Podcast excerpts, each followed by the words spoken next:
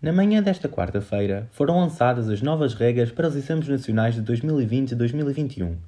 O Governo decidiu manter as condições estipuladas no ano passado, o que significa que os alunos realizarão apenas os exames que necessitam para ingresso no ensino superior, sendo estes então opcionais. A AE preparou um Q&A para te manter informado sobre todas estas regras. Tem que fazer algum exame? Não. Os exames são opcionais, à semelhança do ano passado deves inscrever-te naqueles que serão pedidos como prova de ingresso nos cursos universitários aos quais te pretendes candidatar. E a minha nota interna? Os exames contam os habituais 30%? Não.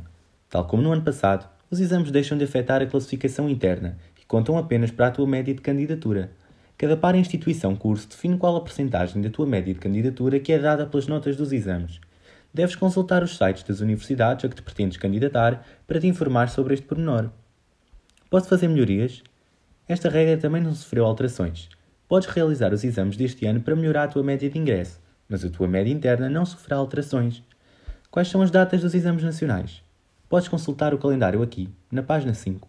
A primeira fase terá lugar de 2 a 16 de julho, sendo a segunda realizada de 1 a 7 de setembro. E os exames em si? Vão ser mais difíceis?